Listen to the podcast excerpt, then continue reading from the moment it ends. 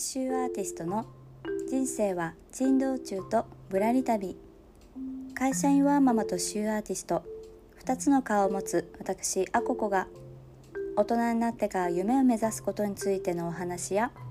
あなたの明日がちょっぴり楽しみになるヒントをお届けしている番組です。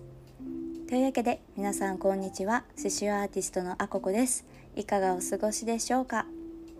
今日のテーマは30代半ばこれからの人間関係についてお話ししたいと思います、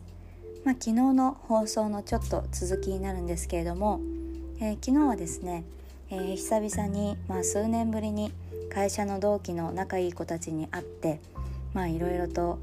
お話をしてとっても楽しかったよみたいな話だったんですけれどもそう。まあ私今34歳なんですよね、まあ、この間の火曜日で34歳に実はなったんですけれどもまあ来年でもう35なので30代もう半ばなんですよね。まあ本当あっという間ですよね。でそうで30代になってくると特に実感したんですけどこうこれまで自分が築いてきた友人関係っていうのもまあだいぶ変化してきますよね。でこれはもう私より先をこう生きていらっしゃる先輩方からしたらもう経験済みかと思うんですけれどももうそれぞれ友達みんな全く違う道を歩み始めたりするんですよね。学校のいる時とはまたちょっと違いますよねそれって。うん、でここう女性同士であれば、えー、結婚して子供ができる人もいれば、まあ、結婚したけれども、うん、お別れしてしまっている人もいればずっと独身でいる人もいるし、まあ、日本にいる人もいれば海外にいる人もいるしっていう感じで本当にね全然違う道を歩んでいるんです。でまあそうしていくうちにまあ離れていってしまうっていう場合もあるんですけれどもでもそれだけじゃないなっていうことを今回こうやって数年ぶりに友達と再会して思いましたでこれからのまあ30代そうやっていろいろとみんな道が分かれていく中でこれからの人間関係ってどういう形が素敵かなって思った話なんですけどまあその友達同期の子たちと会った中でああなるほどって思ったのがそうやってそれぞれのフィールドでそれぞれの人生を過ごしていく中でそのみんなが自分たちが経験した話っていうのを、まあ、何年ぶりかに久々に会った時にお土産話としてお互い持ち寄るっていうのがすごく素敵だなと思いました。でその中で、まあ、理想的なのは、まあ、そのお互いの活動やってきたことっていうのを尊重し合えて認め合えてで何か誰かが課題を抱えていたら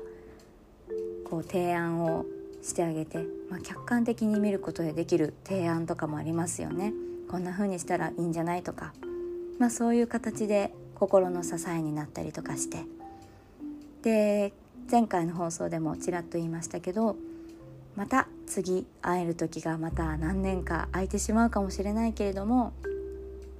きっとそういう関係の人間関係だときっとまた再会できる日が来ると思うんですよね。なのでまた次会う時までに自分もより成長してまた新しいお土産話をその時持っていけるようになっていたいなっていうポジティブな力が湧いてくる、まあ、そんな人間関係をこれからは大事にしていきたいなっていうふうに改めて思いました。でこれはこれまで築いてきた友人関係もそうですし、まあ、これからもねいろいろひょんなきっかけで出会う友人の方っていうのも未来にはあると思うので、まあ、そういった人たちとも、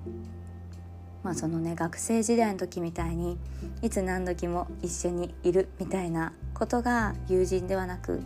そうやってそれぞれの人生を全力で生きてきた結果を持ち寄って、うん、お互い頑張ったねなんて言って、えー、楽しくね語り合えるようなそんな人間関係がすごく理想的だなっていうふうに思ったのでまあ美貌録的に今日はそんなお話をしてみました。そう前回の放送でも聞きましたがあなたはどうですかね？まあ今まだもしかしたら再会できてなくてもあそういえばあの子今元気にしてるかな？とかそんな風にポッと頭に思い浮かぶ人っていますかね？まあコロナもだいぶねワクチンのこともあってうん前ほどの心配はなくなったかもしれないのでまあもちろん感染対策には気をつけつつ、まあ、再会できる人であれば再会したりとか、まあ、今ではオンラインでね会うっていうこともできるのでもし遠くのお友達であれば、まあ、そんな形でお互いに新しい技術を取り入れたりしながら再会するっていうこともいいかもしれないですね。うん、私も他にもこうあの子どうしてるかなって思い出した友達が何人かいるので、まあ、リアルで会うのかそのオンライン上なのかわからないですけれどもでもねやっぱリアルで会うとこうねその空気感を共有できるっていうのはうんすごく醍醐味だなっていうことも感じたのでね。本当はリアルで会えるのがいいんですけどまたねいろいろとそうやってお土産話を持ち寄れる、えー、人間関係っていうのをこれから、えー、築いていきたいなっていうふうに思いました。はい。というわけで今日のテーマは30代半ば。これからの人間関係。というテーマでお届けをしました。えー、今日の放送気に入っていただけましたらスタンド FM の方はコメント欄やレター Spotify や Podcast をお聞きの方は Twitter や Instagram などで感想をシェアしていただけますと大変励みになりますまたこの番組やアココの活動を応援したいと思ってくださった方がいらっしゃいましたら放送の概要欄やプロフィール欄にある各種 SNS をフォローしていただけますと嬉しいです。それでは最後までお聴きくださりありがとうございました。刺繍アーティストのあここでした。ではまた。